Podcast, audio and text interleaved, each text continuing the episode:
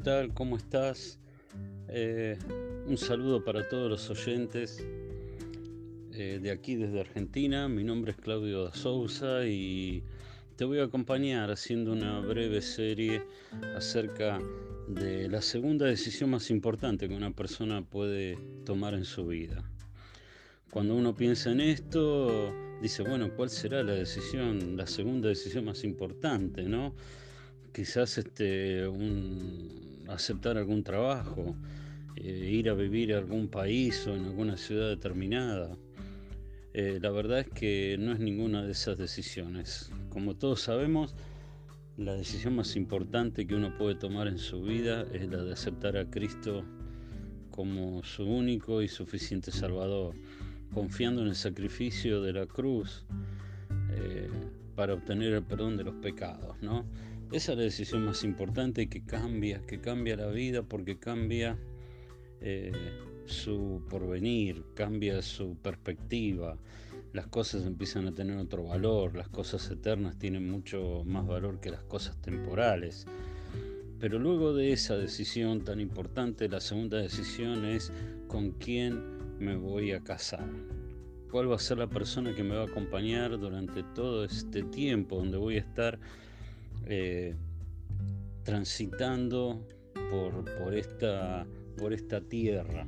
¿no? Y es este, importante. Si hay algo que me sorprendió eh, apenas este, llegué a Venezuela, en los años que estuve allí, era la cantidad de divorcios que había eh, en ese país. ¿no? y entonces este, creo que es importante este, poder eh, gastar estos breves minutos en estos días para poder este, escuchar y entender eh, cuáles deben ser eh, los principios y los valores y las decisiones correctas para poder encontrar, como yo a veces digo, la mejor manera de casarse. Así que bueno, vamos a orar y vamos a pedir a Dios que nos hable en este tiempo. Dios, te damos gracias por, por este momento que nos das para poder meditar en esta decisión tan importante que tenemos que tomar en nuestras vidas, que es elegir la persona que nos va a acompañar eh, en esta vida, en este tiempo. Eh, te rogamos que nos puedas estar hablando por medio de tu palabra. Lo dejamos todo en tus manos, en Cristo Jesús. Amén. Bien, eh, en, este, en este primer eh, mensaje quisiera que lo primero que te preguntaras es si estás listo para noviar. Eh, a veces este, uno quiere ponerse de novio, pero realmente nunca se puso a pensar si estaba listo para, para poder estar de novio. para, para, poder responder esta pregunta, yo me puse a pensar en qué manera podíamos este, responderla correctamente. Y para responderla correctamente hice otras dos preguntas que están dentro de este, de este punto. La primera pregunta es ¿por qué quiero ponerme de novio? ¿Qué razones tengo para ponerme de novio? Entonces, eh, ¿cuál es este, la motivación por la cual yo quiero ponerme de novio? Hay algunas, hay algunas este, razones que a veces las personas buscan en, eh, buscan satisfacer por medio del noviazgo. ¿no? Por ejemplo, la necesidad de satisfacer la soledad. Eh, porque tengo miedo de quedarme solo, porque tengo miedo de quedarme sola, entonces me voy a poner de novio, no importa con quién, lo importante es ponerme con una persona este, de novio para no sentirme tan solo. Otra razón puede ser la falta de seguridad. Entonces, ¿qué va a pasar conmigo cuando sea mayor? Entonces me pongo de novio con alguien que después me voy a casar y que seguro me va a cuidar en el futuro cuando yo tenga algún tipo de necesidad. Otra necesidad puede ser una necesidad sexual. Entonces necesito este, eh, satisfacer esa necesidad o necesidad de apoyo. Son necesidades que existen y pueden ser satisfechas en noviazgo y matrimonio, pero no lo vamos a obtener si ese es el objetivo principal para ponernos de novio.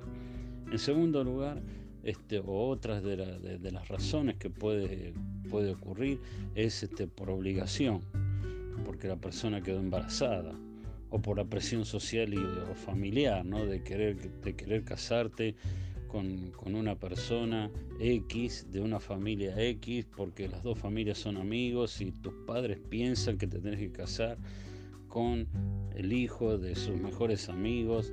Esa tampoco es este, una razón correcta. Tercer lugar, una que ocurre mucho, deseos de escapar de problemas. Este, la persona vive en un hogar infeliz este, o está trabajando y no quiere trabajar más, este, especialmente si es una mujer, ponele.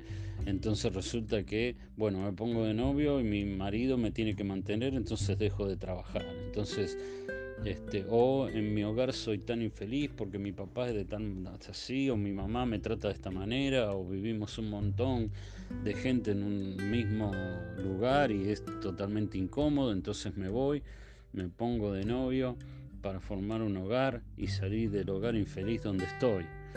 Eh, otra razón, porque los demás lo hacen, porque mi mejor amiga se puso de novio, mi mejor amigo se puso de novio entonces uno llega a los 17, 18, 14, depende del ambiente donde esté, y todos están empezando a poner de novios. Este, porque te llegó la edad, entonces este es un momento donde uno tiene que hacer algo y tiene que ponerse de novio. Miren, ninguna, ninguna de estas razones es una buena base para un noviazgo que eh, pueda desarrollar un plan, de, un plan futuro de matrimonio que sea eh, razonable y exitoso. No son estas las razones por las cuales uno debería querer ponerse de novia. Las necesidades están, pero y se pueden, se pueden, este, digamos, solucionar dentro del noviazgo, pero no tiene que ser nuestra prioridad. Por supuesto que por obligación, por un embarazo, por la presión de tu familia, menos por los deseos de escapar de los problemas o porque te llegó la edad, tampoco. Si estás pensando en ponerte de novio y una de estas, de una de estas razones son las cuales por las cuales, cuales querés ponerte de novio, lo primero que te voy a aconsejar es que lo pienses, lo pienses seriamente porque eh, no es, no, no son eh, razones para las cuales uno puede pensar que está listo para noviar. Eh, esta es la primera pregunta que nos puede ayudar a responder si estás listo para novia.